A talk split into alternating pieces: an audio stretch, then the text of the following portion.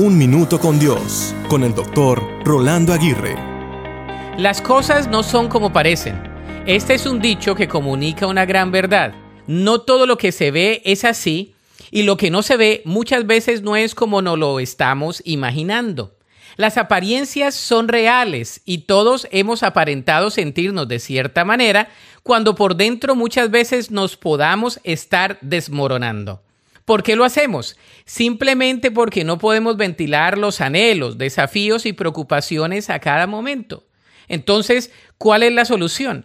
La respuesta radica en ser sinceros y afrontar las cosas, los desafíos y los problemas con toda intencionalidad y claridad. Debemos reconocer la etapa donde nos encontramos, ser sinceros con nuestro estado actual, evaluar las posibilidades que tengamos para enfrentar la situación, pedir consejo espiritual y profesional y sobre todo buscar lo que dice la palabra de Dios, orar más fervientemente y descansar en el Señor. Dios nos ayudará a cambiar lo incambiable, a revertir lo que parece ser irrevertible y nos proveerá la sabiduría para tomar las mejores decisiones. La Biblia dice en Jeremías 29:13, si me buscan de todo corazón, podrán encontrarme. Para escuchar episodios anteriores, visita unminutocondios.org.